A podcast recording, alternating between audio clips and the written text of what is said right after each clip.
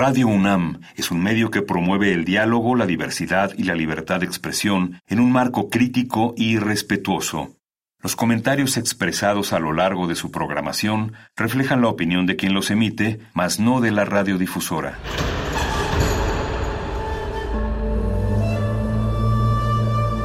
Un templo para la apreciación del ser mediante el sonido. mediante el sonido.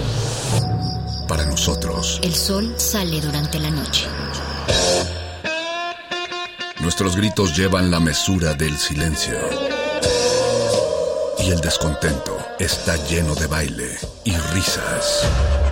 A todo, incluso a nosotros, nos resistimos. La Universidad Ustedes y nosotros somos la Resistencia modulada. Todos somos máquinas perfectas, antenas, dispositivos inteligentes. Somos la comunidad más grande de la historia. Somos la comunidad más grande de la historia. La tecnología es abrumadora. Aquí puedes usarla a tu favor. Resistor. Resistor.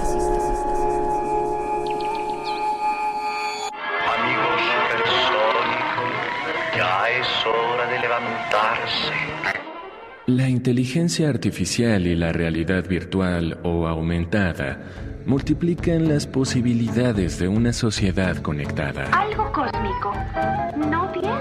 Cada vez es más la tecnología que funciona solo dando una orden o apretando un botón. El futuro es hoy, ¿oíste, viejo? Descubre todo lo que tienes que saber sobre ciencia y tecnología. La realidad ha superado la ficción. Resistor. Enciende la radio. Resistor.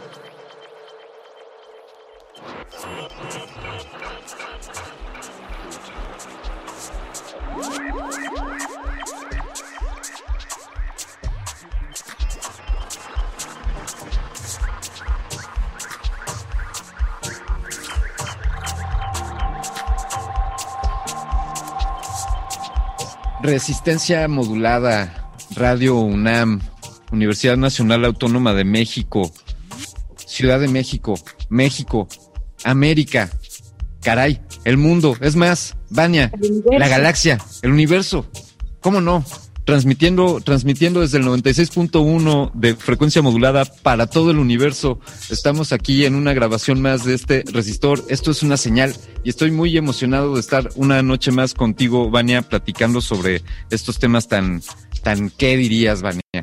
tan necesarios, tan vitales, tan actuales, tan importantes, tan, Tan, tan geeks, tan geeks, tan, tan clavados.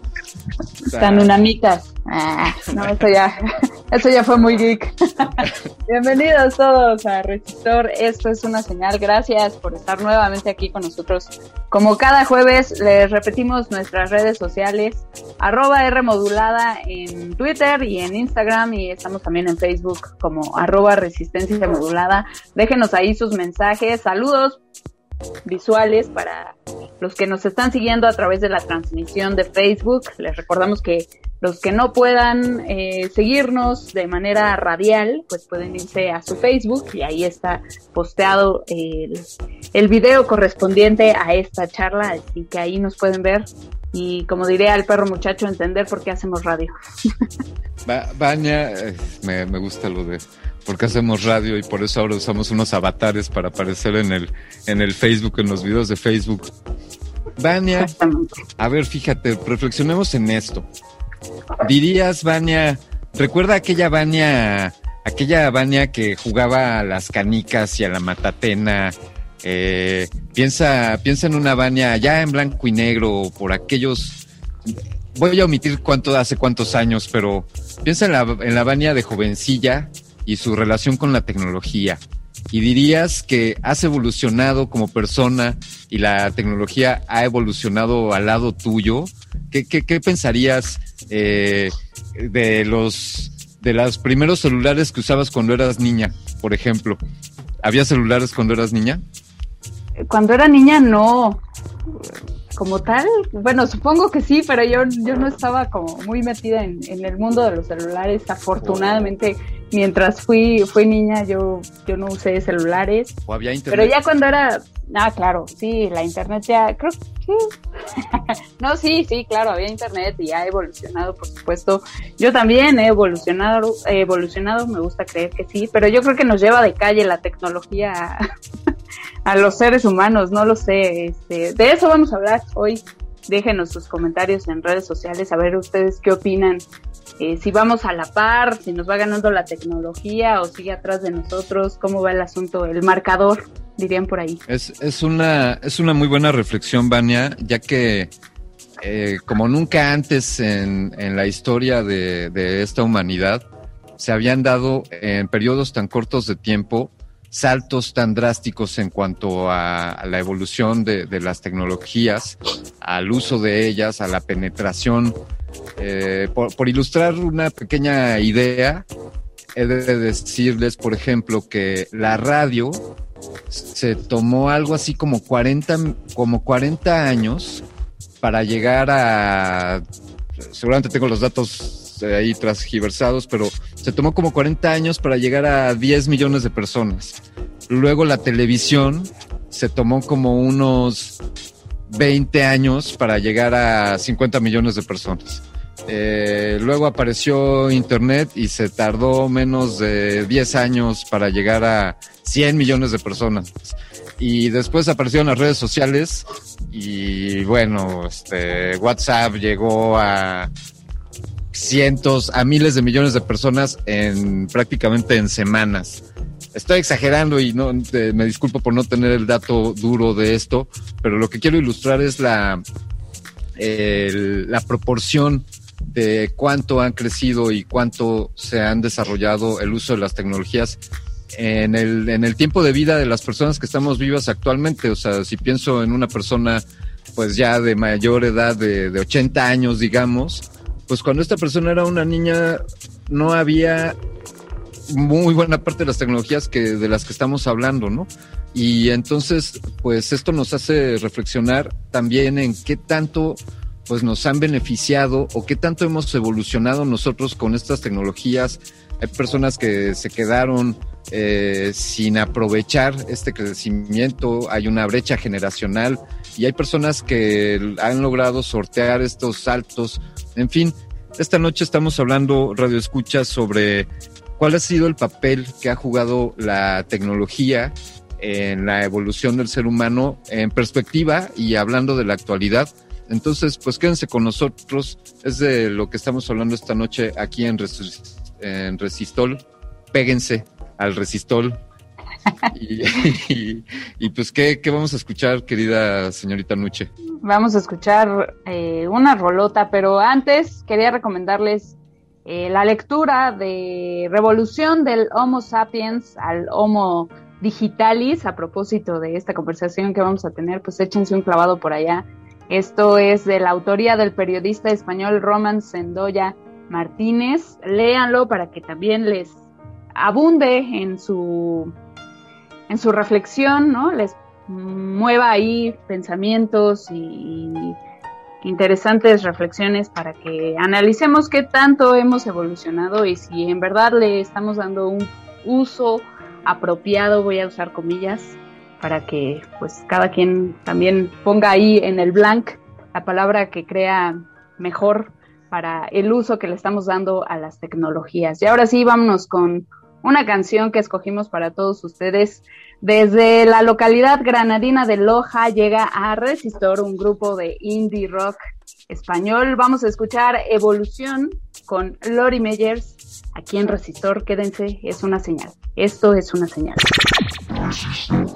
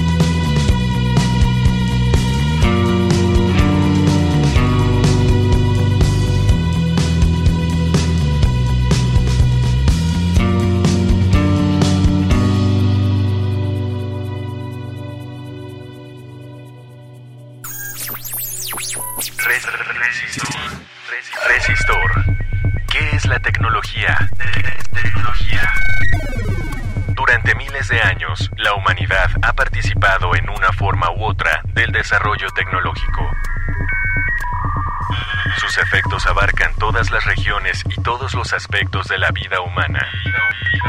La tecnología no es una ciencia en sí misma, sino solo la aplicación práctica de las posibilidades científicas o técnicas para lograr las características de desempeño en los productos y procesos.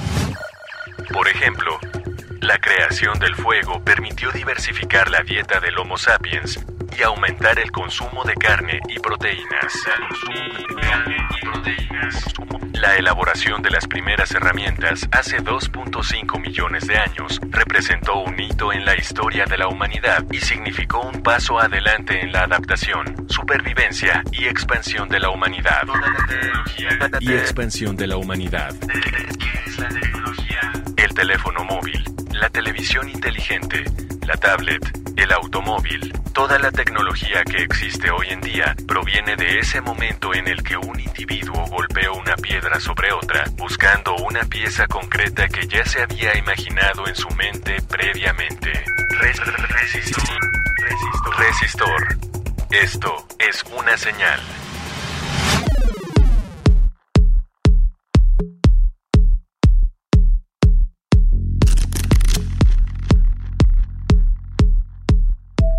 Arroba R modulada en Twitter, lo mismo en Instagram, Resistencia modulada en YouTube y Resistencia modulada en Facebook son las redes sociales donde los invitamos a compartir con nosotros y a comentarnos cómo ha impactado en ustedes, en su crecimiento como personas, si creen que la tecnología, como decía Vania Nuche en el bloque anterior, ha sido llena en los blancos, benéfica, dañina, eh, ha ayudado ha entorpecido a su desarrollo como personas o al crecimiento y la evolución de la humanidad. Y pues, Vania, ya sabes que, que aquí nos gusta hacer las preguntas difíciles y luego pues, pues tenemos que encontrar a alguien que nos ayude a responderlas, Vania. Exactamente. Hacemos preguntas difíciles para que las respondan los que saben. para eso nos pagan. Muy bien, me da mucho gusto. Eh, para esto, Vania, ¿qué te parece que invitemos a un, un licenciado en arqueología? ¿Qué te parece que sea de la Escuela Nacional de Antropología e Historia?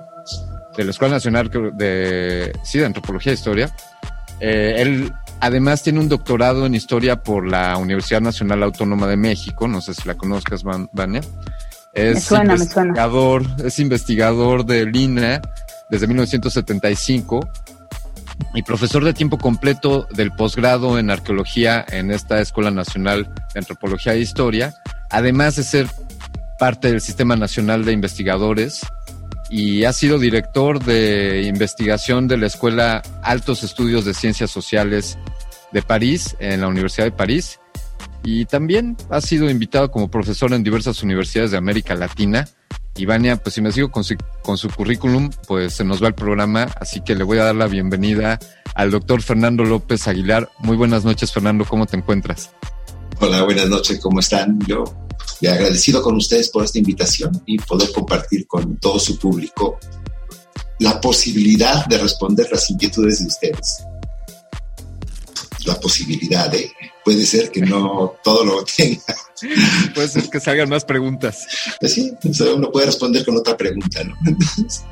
También se vale, de ahí nace el conocimiento, ¿no? De, de asumir que no sabemos y preguntarnos y preguntarnos e investigar siempre una pregunta lleva a otra pregunta, o sea, nunca va a haber una respuesta final a las cosas. Y eso tiene mucho que ver con estos avances en el conocimiento actual y en las tecnologías. No, quiero decir una aquí un, cliché, pero le, escuché por ahí una frase reciente que decía, saber responder las preguntas puede denotar sabiduría, pero saber hacer las preguntas puede denotar eh, inteligencia. Así que invitamos a nuestra audiencia a que nos hagan sus preguntas también.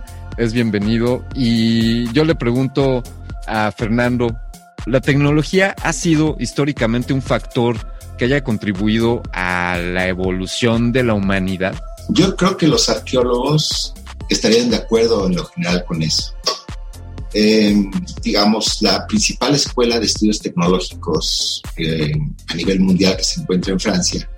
Es una escuela que ha desarrollado desde los años 30 una mirada que es la antropología de la tecnología que derivó en una arqueología de la tecnología.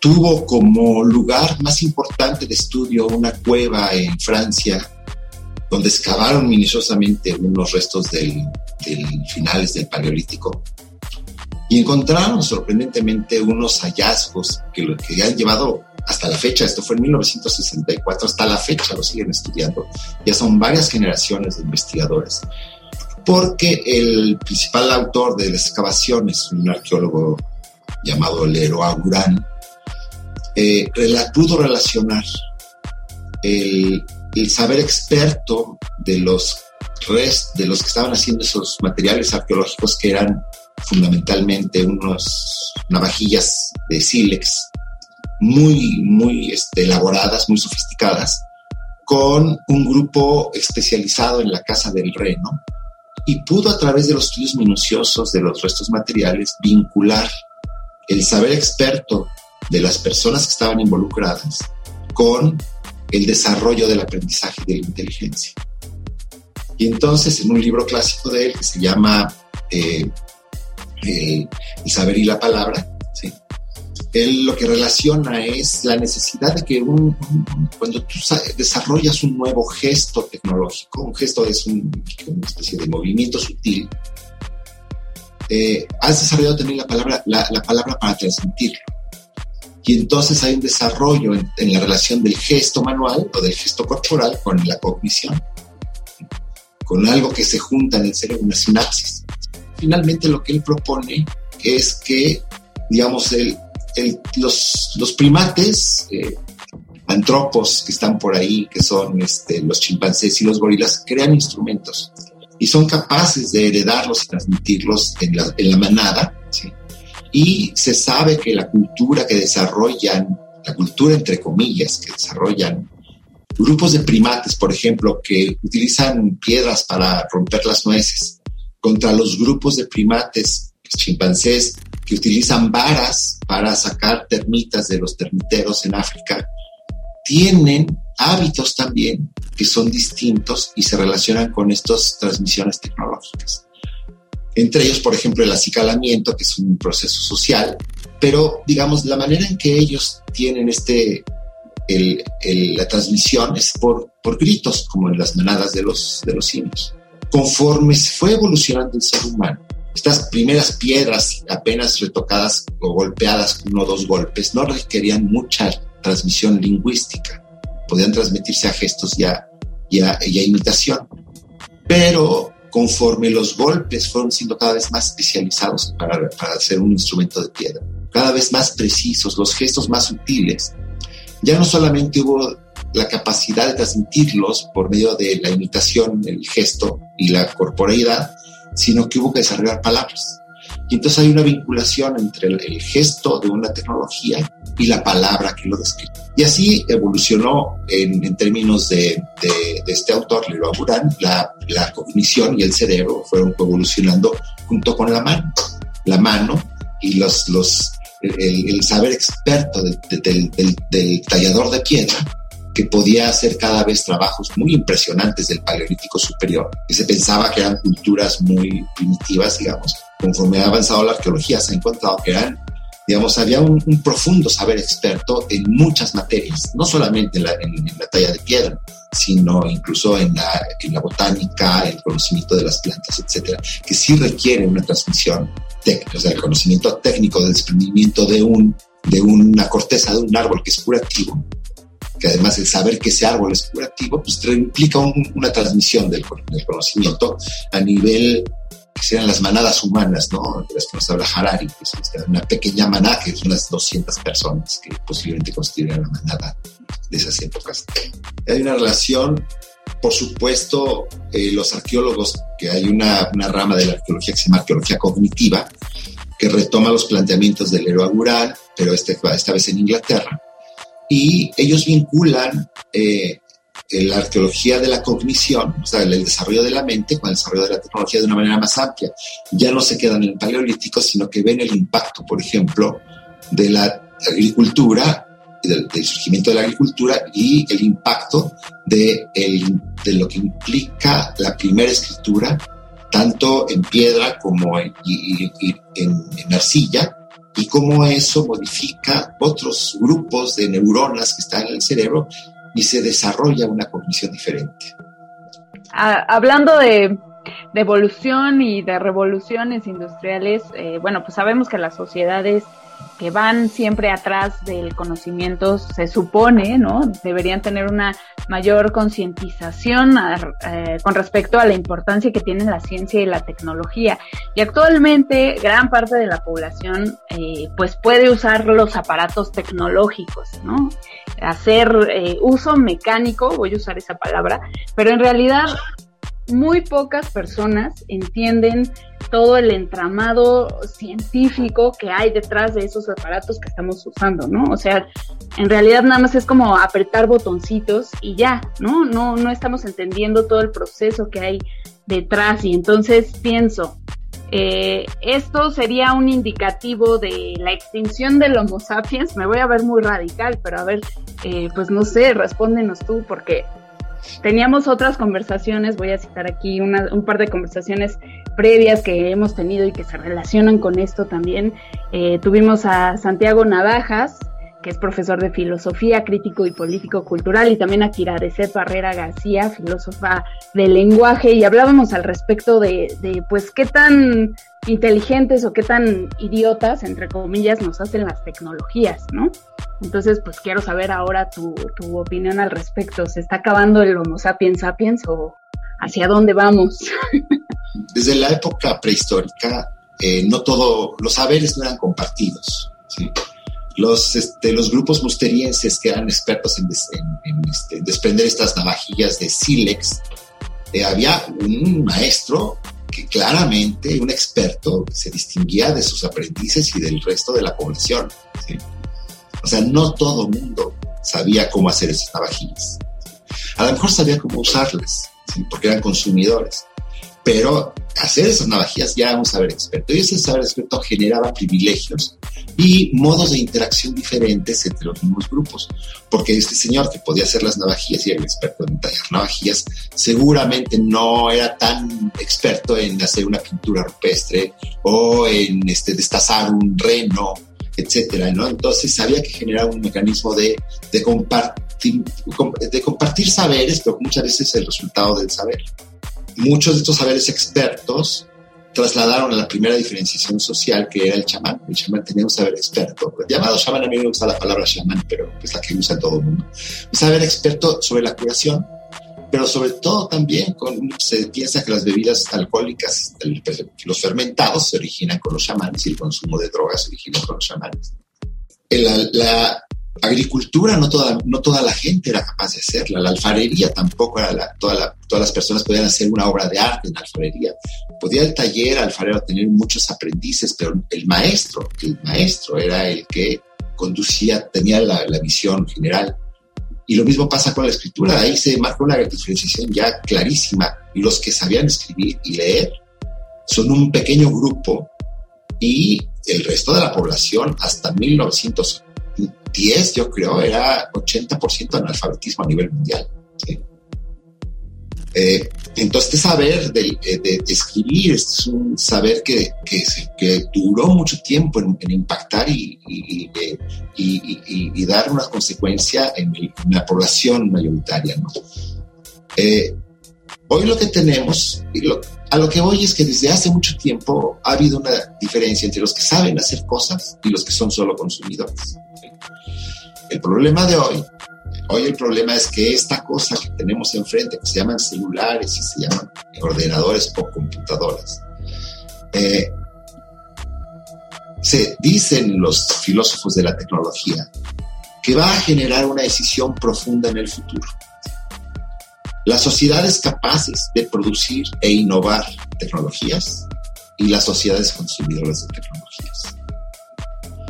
La decisión que había que tomar al respecto, que tiene que ver con la formación desde la primaria hasta los posgrados a nivel educativo, debió haberse hecho más o menos a finales de los 90 para modificar toda la educación, como en Japón o como en incluso muchos países, algunos países africanos ya han incidido en esta, porque ven el futuro, ¿no? Si el futuro va para allá, yo no quiero ser consumidor, quiero ser productor. Y la India, por ejemplo. Eh, México, para desgracia de nosotros, creo que se está quedando en el en el nivel de consumidor. O sea, no lo está apostando a la tecnología del futuro, le está apostando a la tecnología del pasado. Y eso es preocupante porque la tecnología del pasado resolvía problemas del pasado. La tecnología del presente es para resolver problemas del presente. Entonces, jalar una tecnología del pasado como si fuera una solución para los, la dimensión de los problemas del presente parece una solución que sí nos puede llevar al fin del, del, no al fin de la humanidad, sino un pequeño colapso. ¿no? Se sabe, por ejemplo, hay, hay dos posibilidades cuando ocurre una, una, crisis ambiental como la que está ocurriendo ahorita en el mundo. Se sabe, por ejemplo, que los mayas y parte de los grupos de México del, durante el periodo entre el año 550 y 900, hubo un, unas, unas sequías muy fuertes a nivel este, de, de, la llamada Mesoamérica, ¿no? Eh, se, se, llama para el centro de México el periodo de las grandes sequías. Y afectaron primero el centro de México, por eso se colapsa Teotihuacán. Y después afectaron el área maya, ya se sabe la ruta del colapso en el área maya. Y fue por una decisión de tipo equivocado. ¿sí? Ante una crisis hay dos posibilidades, bueno, varias posibilidades de, de darle frente a la crisis. ¿no? Una que es tener la capacidad de adaptarse al reto de la crisis y construir nuevas tecnologías o nuevas respuestas, que siempre es la mejor salida, es una, visión adaptativa. La otra es la migración o la muerte. Y la otra que fue la decisión que tomaron los mayas y los grupos de México, que fue intensificar sus antiguas técnicas. Intensificar significa hacerlas no modificar la tecnología, sino hacerla más, más fuerte. ¿sí? Por ejemplo, si el sistema de, de agricultura era tumba rosa Fortalecerla, quema, ¿no? Agrandarla. La tumba rosa quema permite que en 12 años un, una parcela se pueda volver a, este, a cultivar, porque la selva, por muy exuberante que sea, es de, las, de los ecosistemas con menos productividad energética, o sea, no se puede sembrar porque no hay suelo. ¿sí? La, la, selva autogenera su propia energía. Entonces, lo que hizo el ser humano para una escala de ciclos más o menos conocidos, una población más o menos conocida, era la respuesta, hago tumba rosa quema y entonces siembro la milpa en una parcela y en 12 años, me da 3 años de maíz y en 12 años puedo regresar, la dejo descansar y en dos años regreso a la parcela y puedo volver a sembrar. Necesito 12 años para que se recupere. ¿sí? Esto implica que es una agricultura de una gran extensión. Ante la crisis climática, lo que hicieron fue reducir primero el ciclo de los 12 años a 11 y después a 10. O sea, regresar a la parcela con menos tiempo de recuperación y después ampliar los huecos de, de, de, de tumbar la selva. Y esto lo que generó fue un, le dicen los científicos un círculo vicioso negativo, ¿no? un círculo de acciones negativas, porque esa respuesta intensificó las sequías. Y entonces lo que ocurrió fue, pues, se murieron de hambre, básicamente las élites y los campesinos tuvieron que emigrar y migraron hacia una parte menos seca con otros, otros retos climatológicos, básicamente el norte de la península de Yucatán. Entonces, normalmente hay digamos, sociedades que, que, cuya primera respuesta es voltear al pasado y decir, bueno, si en el pasado a, este, a mis tatarabuelos sirvió tal solución para tal problema, yo voy a la solución de los tatarabuelos y la traigo para acá. ¿sí? Y si veo que no me funciona, creo que es una cuestión de dosis. Entonces la duplico. ¿sí? O sea, no di bien la dosis, voy a dar dos veces la dosis. Después la triplico, voy a dar tres veces la dosis. Porque nunca piensan que el problema no está, está no está en, en, está en la solución que están tomando. Claro, la, a partir de la premisa de si esta solución funcionó para resolver un problema semejante en el pasado y nos va a funcionar ahora, pues sí, ahí está, hay algo equivocado, como sin hacer alusión a nadie y Resistor nunca ha buscado estas miras, pero estar haciendo refinerías en el año 2021 y estarle dando para atrás a las energías verdes, quizá, quizá no sea algo tan inteligente. Si nos permites, eh, Fernando, doctor López Aguilar, si nos permites, Fernando, poner una, una, hacer una pequeña pausa, pero te quiero poner a reflexionar en algo para cuando volvamos al siguiente bloque, y sería, pues, eh, un, un pequeño kit de unas recomendaciones pues de cómo afrontar esto, cómo aprovechar.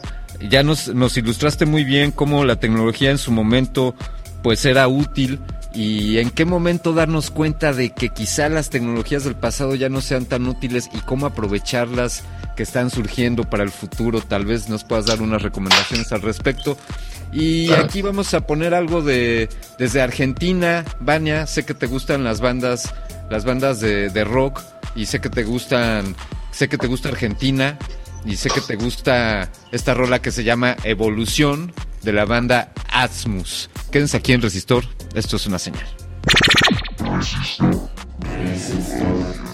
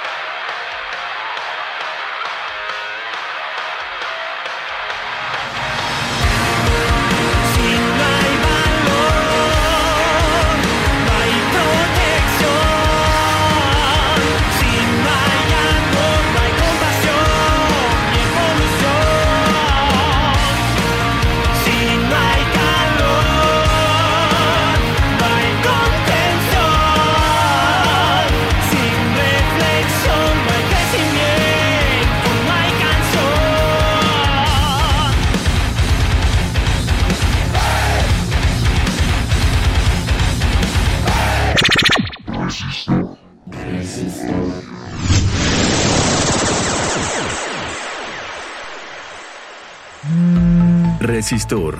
¿Qué es la tecnología? La palabra tecnología proviene del término griego tecno, tecne, técnica, habilidad o destreza. es lo que coloquialmente denominas como práctica. También proviene del término logía, logos, ciencia, conocimiento o estudio. También la conoces popularmente como teoría. La tecnología es la aplicación coordinada del conjunto de conocimientos, ciencia y habilidades técnicas para crear un producto tecnológico artificial creado por la humanidad o desarrollar una idea con el fin de resolver un problema técnico o satisfacer necesidades del ser humano. Ciencia, técnica, creado por la humanidad. Resistor. Esto es una señal.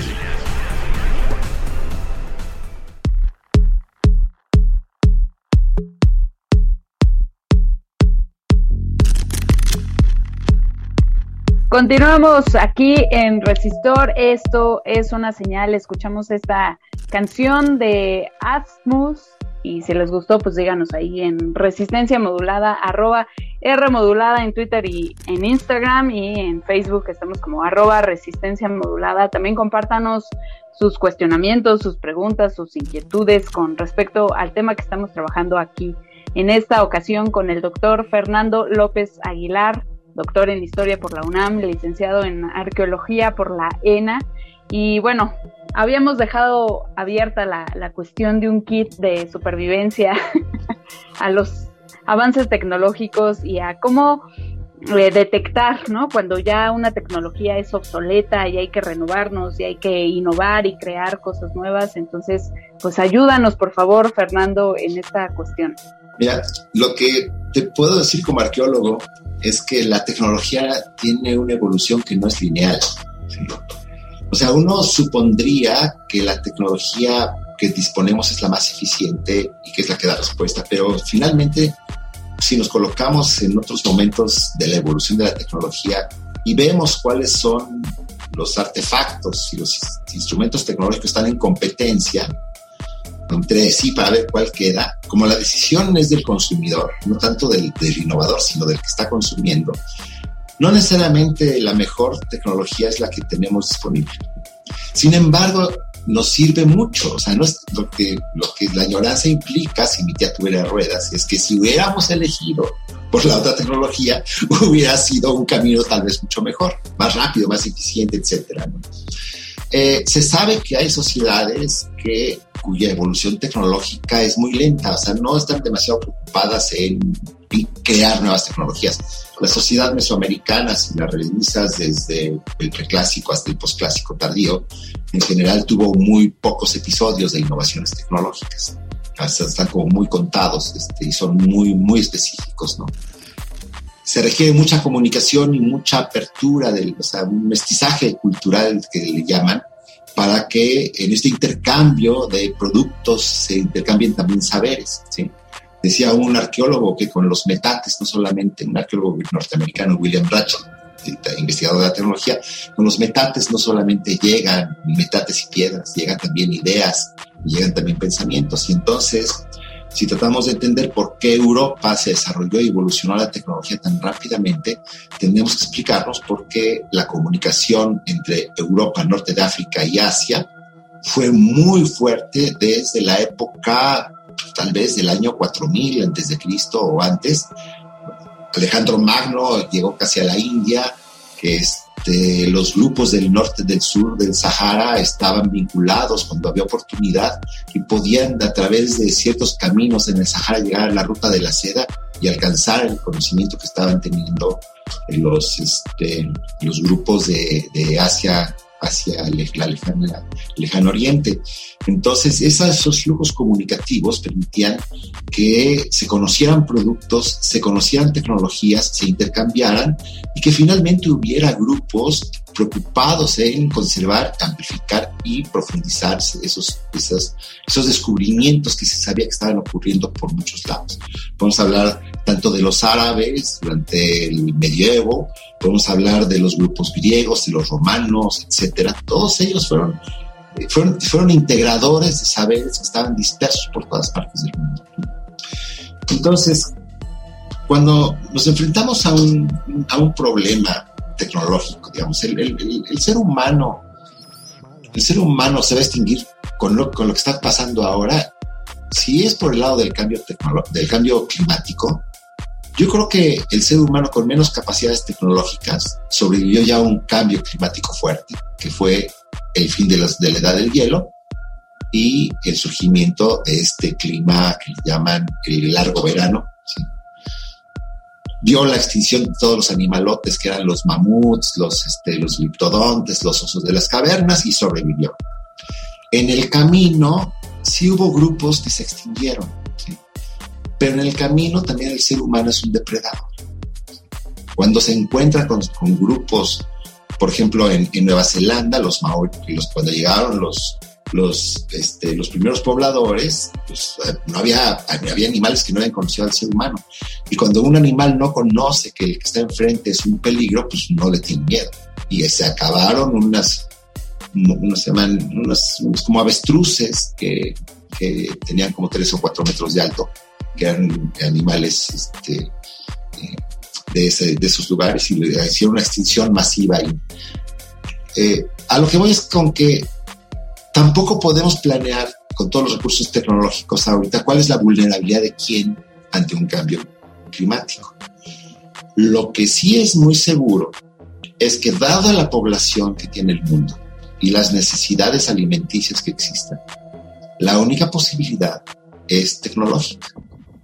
Es decir, una creación de tecnologías para producir alimentos que le permitan dar a través de situaciones menos naturales, digamos, darle alimento a la gente. Básicamente, dar, crear nuevas tecnologías que ya están muchas de ellas este, ahí en debate, muy, mucho debate, está el problema de los transgénicos, por ejemplo, del problema de, de, la destrucción de los ecosistemas por, para crear eh, eh, digamos, ecosistemas artificiales que serían para producción de alimentos. Pero el ser humano seguramente tendrá la capacidad tecnológica de poder resolver eso. Sí, Fernando, ahí no, puedo evitar pensar en una, en una carrera autoimpuesta por, por la tecnología, desde luego sin, sin aludir a que la tecnología per se tenga alguna conciencia o, o, no que tenga alguna intención pero pero veo esta carrera en la que pues la tecnología nos ha metido en problemas y ahora buscamos la tecnología que nos esté ayudando a salir de estos problemas, es decir, eh, la contaminación, no sé, el, plástico, por ejemplo, pues es resultado de avances tecnológicos y eh, procesarla, etcétera, y ahora estemos inventando tecnologías para soslayar o para para contrarrestar esos problemas. Y si me lo llevo a, a si lo extrapolo pues y el señor Elon Musk estuviera aquí sentado en este en esta conversación con nosotros nos diría, bueno, pues antes de que todo explote, por eso está con miras a Marte. que va a tener tecnología. Claro, la tecnología es la que nos podría llevar a, otro planeta, ¿no? Eh, este, entonces veo el, el bien y el mal, o veo a la tecnología como suscitadora de problemáticas en las que estamos y también, como has dicho, eh, la tecnología como solucionadora de, algunas o de estas mismas problemáticas. Algo en qué pensar, si nos permites, para, para el siguiente bloque y para ir cerrando el programa, Fernando. Que la tecnología no es buena ni mala. Ajá. Es el problema de ese es de quien la usa. Claro. Exacto. Y entonces la tecnología hay que dejarla, lo que hay que ver cómo le cambiamos la mentalidad a los usuarios. Lo, que dijiste de, consumo versus producción, y esto es algo muy sabido a, nivel global, es decir, el eh, YouTube, por ejemplo, eh, los mexicanos, vaya, vemos mucho más contenido del que aportamos o del que producimos para, para no, no solo para YouTube, sino en general para el conocimiento, para publicaciones en línea para subir documentos, tutoriales, eh, clases o incluso de materiales de entretenimiento, pues somos vemos mucho más las redes que el contenido que aportamos y eso es algo eh, también en qué pensar y desde luego pues no, no culpar la tecnología por, por nuestra forma de utilizarla. Te comento, yo era un optimista cuando empezó Internet, dije por fin el saber va a llegar a todos y no va a haber censura claro, nadie pensaba que iba a crear la Internet profunda, que iban a estar por ahí los caminos de las páginas porno, los caminos de la delincuencia. Yo fui un defensor de los, de los commons y de todos los este, copylefts, porque me parece que el saber tiene la capacidad de estar socialmente distribuido de una manera que no tuvo oportunidad antes en toda la historia de la humanidad, gracias a la red, al Internet. ¿sí? Pero va a depender mucho de los usuarios, de los productores y los consumidores de, información. Y esto ya está fuera del propio Internet.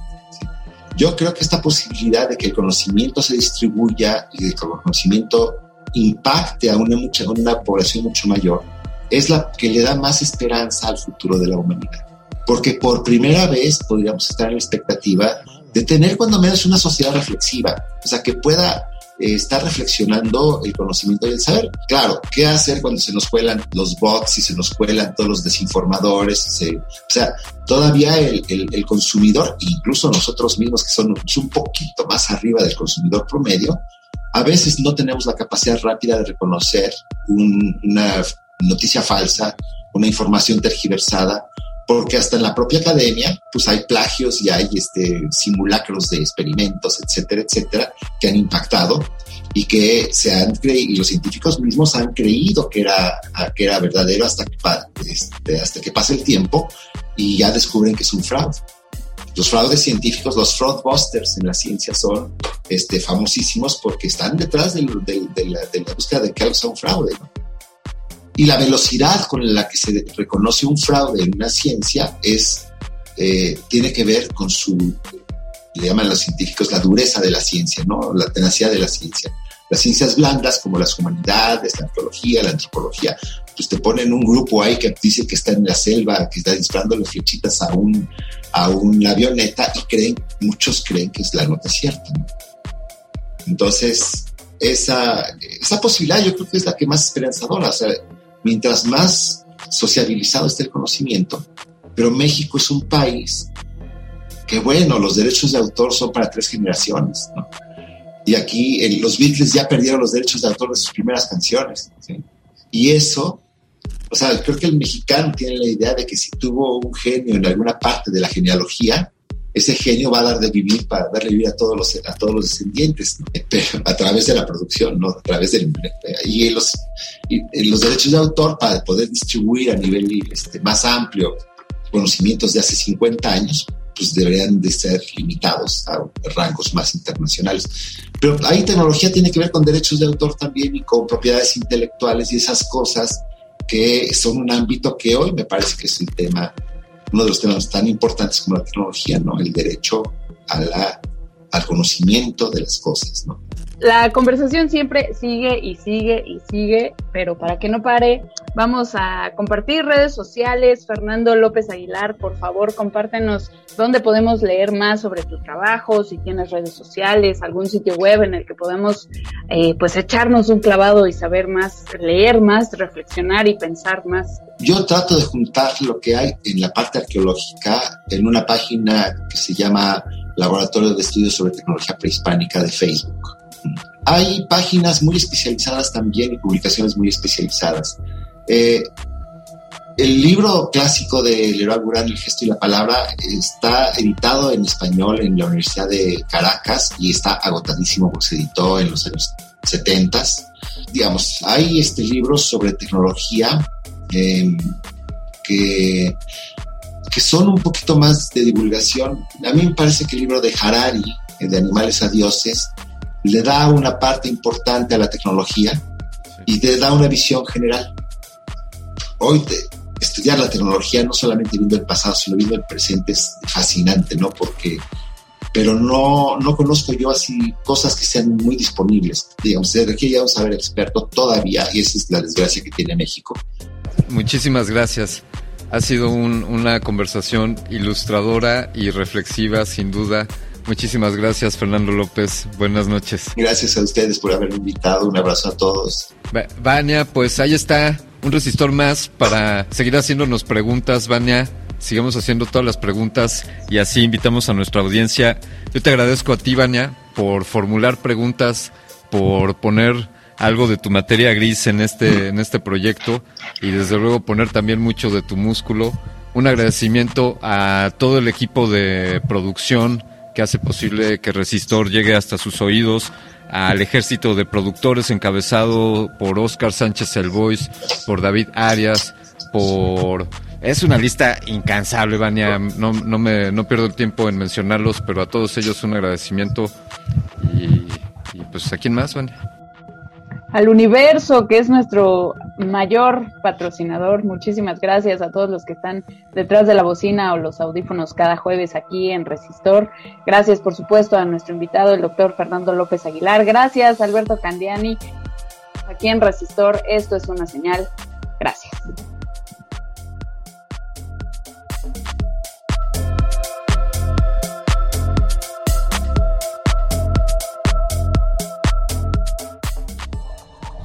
Enseñanza del día.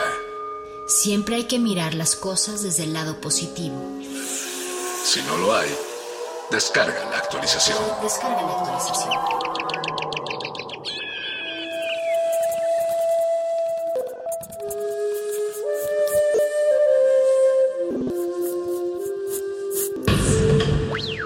La música emergente es como el silencio. Silencio.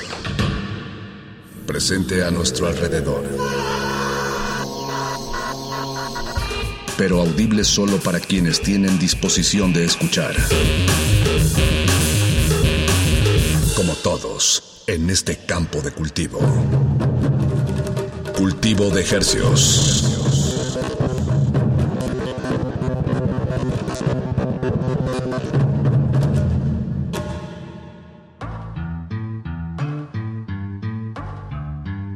Organismos audiosensibles y radioceptibles inmersos en las ondas hercianas, bienvenidos a otra, sí, otra emisión de Cultivo de Hercios.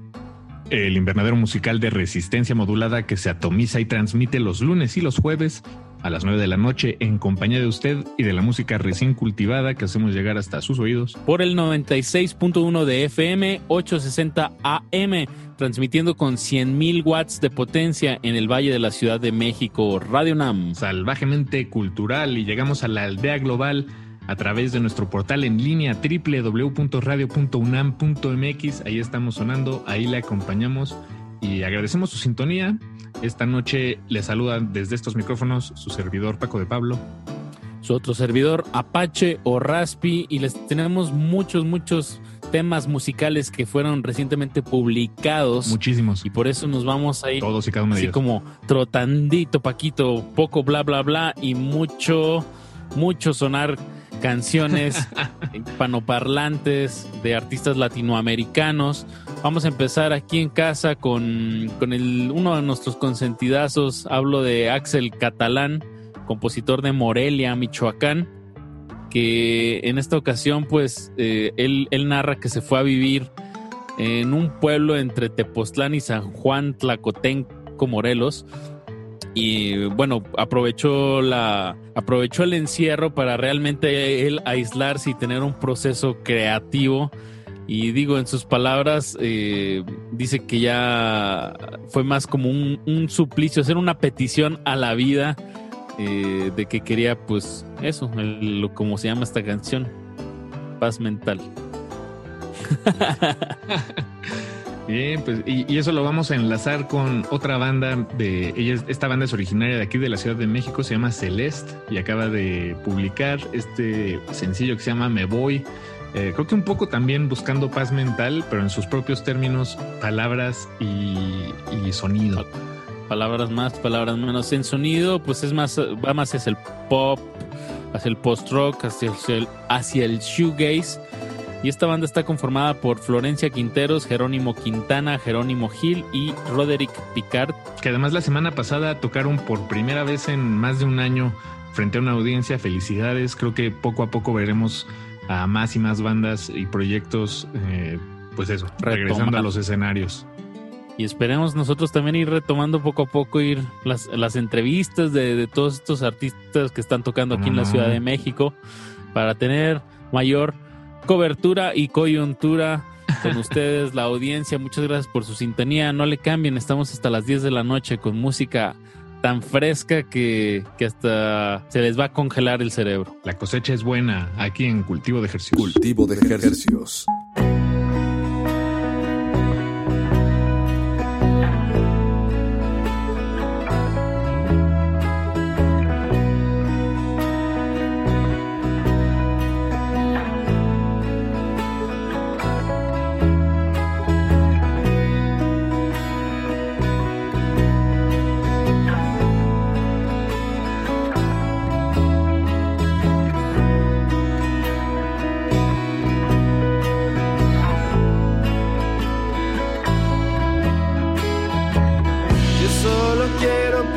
paz mental, pero con lo que he aprendido no me alcanza. Si voy bien, otra confusión se abalanza.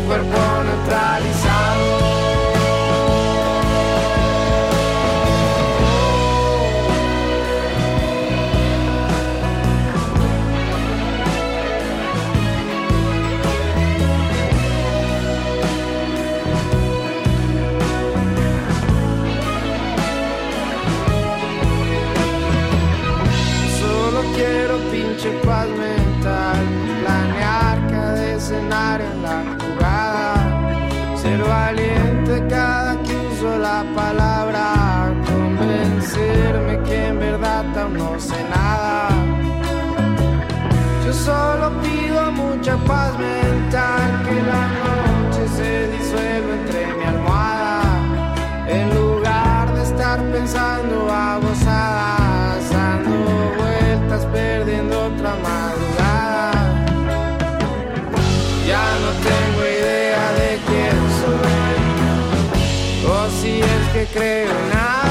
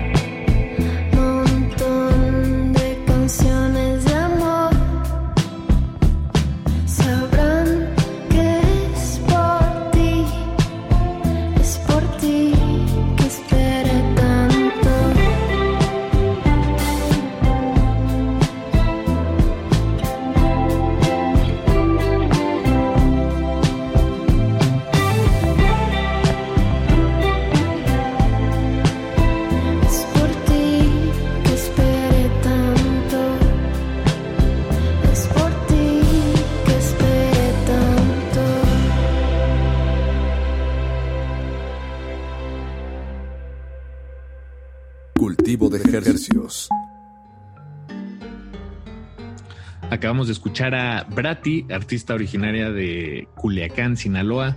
Este tema se llama Lejos, uno de sus más recientes eh, canciones publicadas.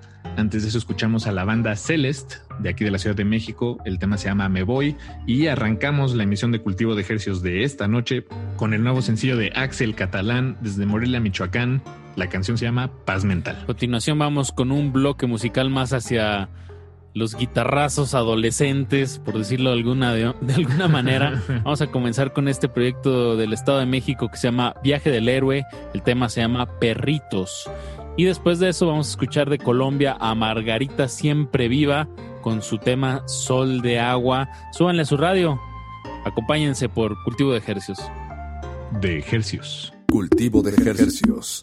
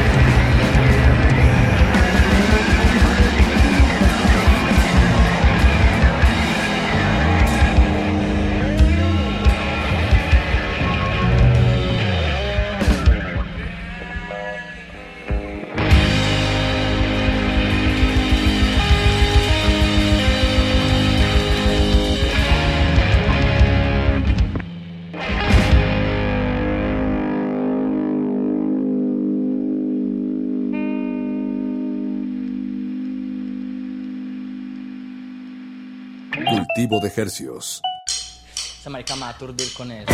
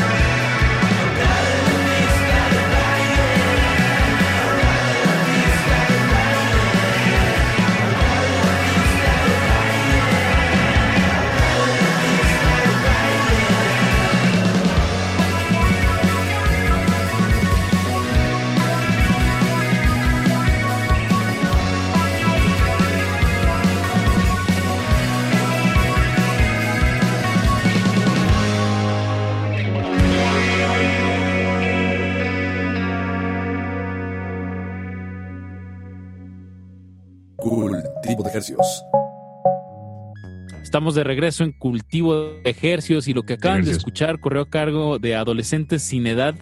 El tema se llamó En la Pista. Me parece que ellos son de Chile. Antes de eso escuchamos a Margarita Siempre Viva con Sol de Agua y comenzamos el bloque musical con el viaje del héroe, así se llama la banda, Viaje del Héroe. El tema se llamó Perritos. Una banda originaria de Cuautitlán, Izcalli. Saludos al viaje del héroe. Eh, pues Apache, para el siguiente bloque seguimos con música hecha aquí en, esta, en este terreno nacional.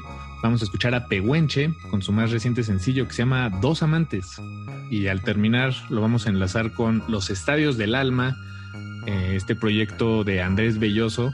Él en realidad es venezolano, originario de Venezuela, pues, pero radica aquí en la Ciudad de México desde hace ya muchos años. Y probablemente Este vive tema- en la calle de Tonalá y por eso se llama así este tema.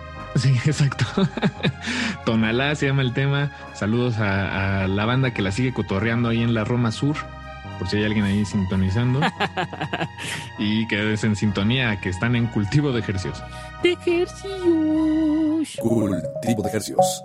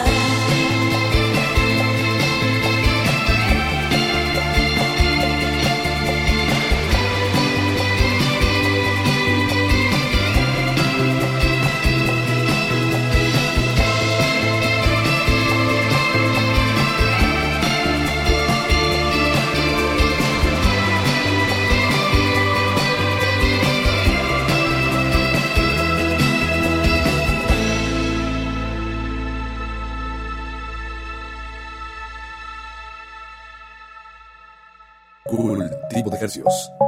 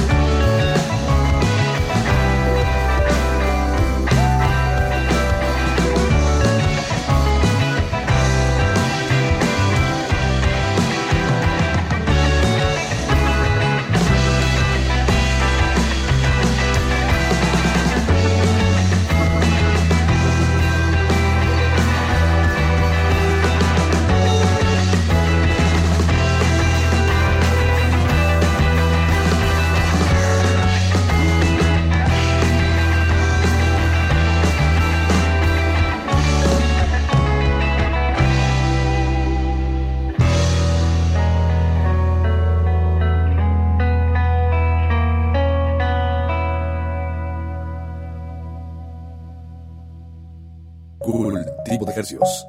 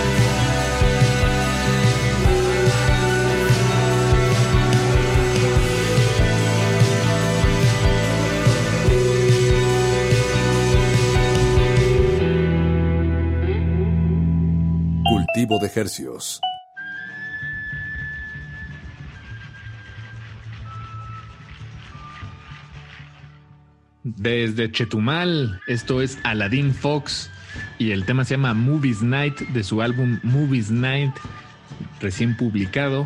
Antes de eso escuchamos a Los Estadios del Alma con el tema Tonalá y arrancamos este bloque con Pehuenche. La canción se llama Dos Amantes.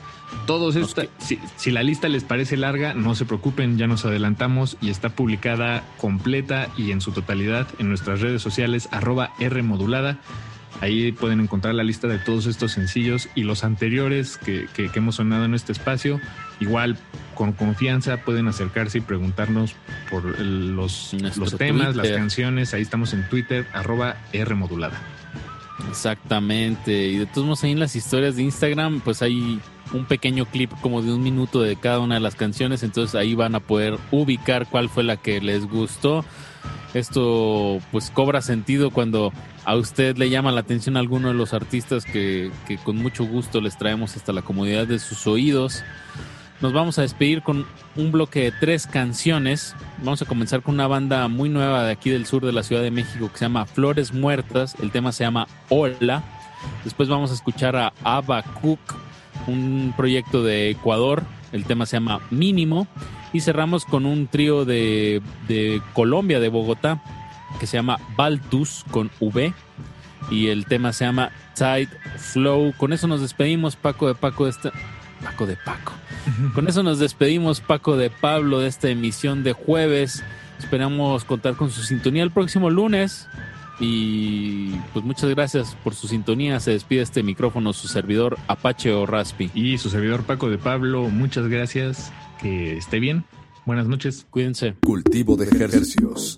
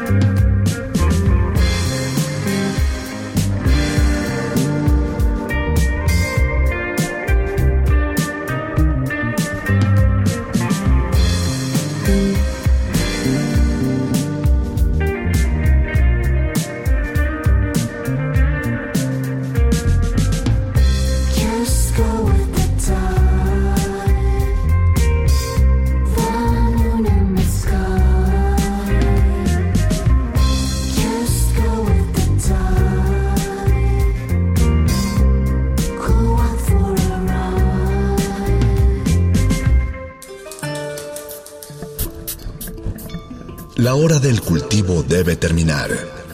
Así, el sonido podrá florecer.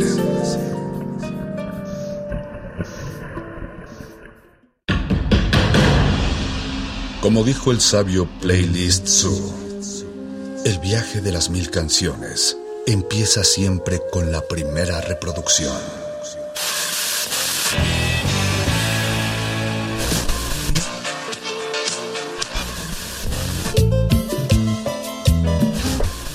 A continuación, un maestro te abrirá la puerta de su lista de reproducción. El resto va por tu cuenta. Play listo.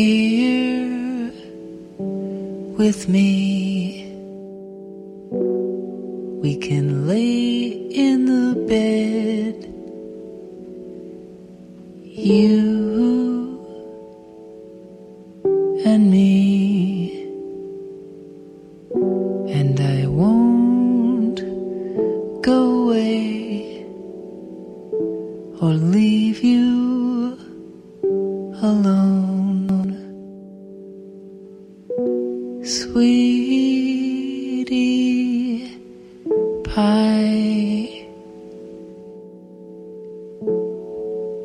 baby.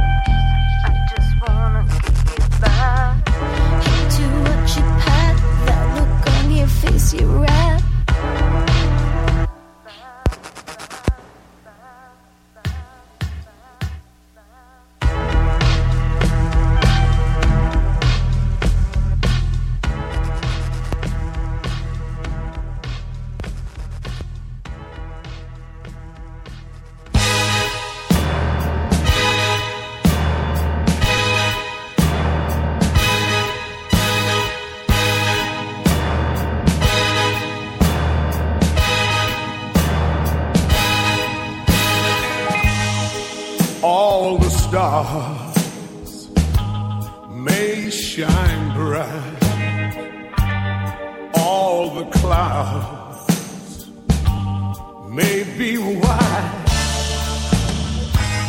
but when you smile, oh, how I feel so good that I can hardly wait to hold you.